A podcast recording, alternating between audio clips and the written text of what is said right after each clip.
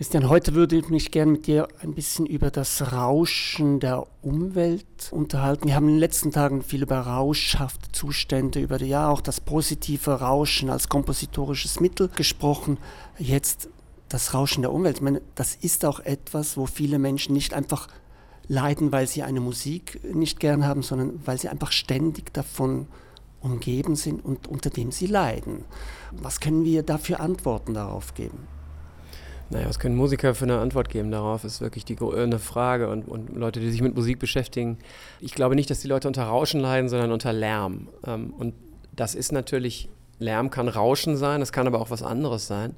Und das hat dann wieder was mit der Bewertung zu tun dessen. Äh, und Bewertung muss gar nicht unbedingt äh, was sein, was bewusst und aktiv äh, und explizit erfolgt, sondern etwas, was man sozusagen, als ob das Nervensystem die Bewertung schon vorgenommen hätte, mhm. weil da etwas kommt, was man nur als Lärm erfahren kann, weil es einen irgendwie zermürbt oder verletzt oder keine Ahnung was. Ne? Ich glaube, dass man würde, man würde als Musiker oder, oder jemand oder von der Musik her würde man immer vermutlich sagen, naja, es geht auch immer darum, darum, oder es kann darum gehen, oder es könnte ein Weg sein, sich mit der Differenziertheit dessen zu beschäftigen, äh, was uns umgibt. Also zu versuchen zu hören, was das eigentlich ist, wie das funktioniert. Und das ist, das funktioniert äh, natürlich deutlich besser bei der uns umgebenden natürlichen Umwelt, wo äh, viele Leute äh, heute wahrscheinlich auch sagen würden, das ist für mich Rauschen, ich höre da gar nichts, ähm, also ich höre da nichts Differenziertes. Und dann kann man sagen, naja, aber da ist eine ganze Menge Differenziertes. Und wenn man dann anfängt, darauf mal zu hören, was da alles ist, dann äh, hört man eine Menge raus, was man normalerweise eben nicht hören würde, wenn man das als Rauschen,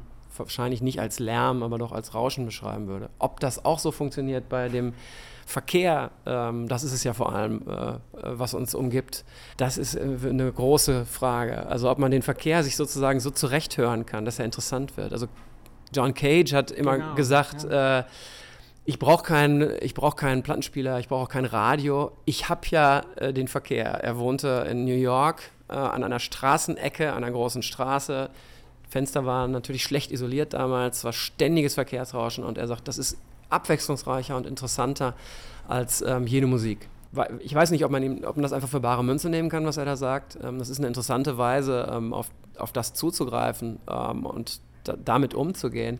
Aber ob das sozusagen das Verletzende und Zermürbende daran einfach aus der Welt schaffen kann, da habe ich so ein bisschen meine Zweifel.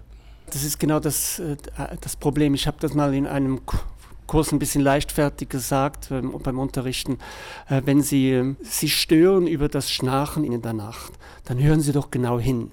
Lassen Sie es, akzeptieren Sie es und hören Sie hin und Sie werden beim Hören einschlafen. Ich habe gemerkt, die Leute haben ein bisschen bemüht gelächelt, haben gesagt, ja, du kannst, du hast leicht reden, wenn, ihr das wenn das funktioniert, dann ist es ja schön, aber mich stört es wirklich.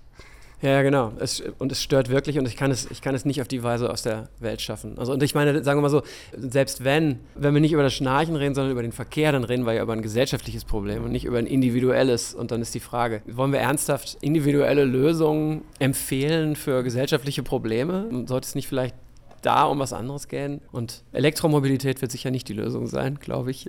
Da, da muss irgendwas, was den Lärm in unserer Umwelt angeht, glaube ich, muss tatsächlich irgendwas passieren. Und es ist, äh, und was das ist und wie das funktionieren wird, das ist, ähm, ist relativ offen, glaube ich. Also Murray Schäfer, der berühmte Komponist und Soundforscher und so, der den Begriff der Soundscape geprägt hat, hat dann so eine emphatische Aussage am Ende eines Buches, wo er sagt, naja, wir müssen einfach nur lernen zu hören.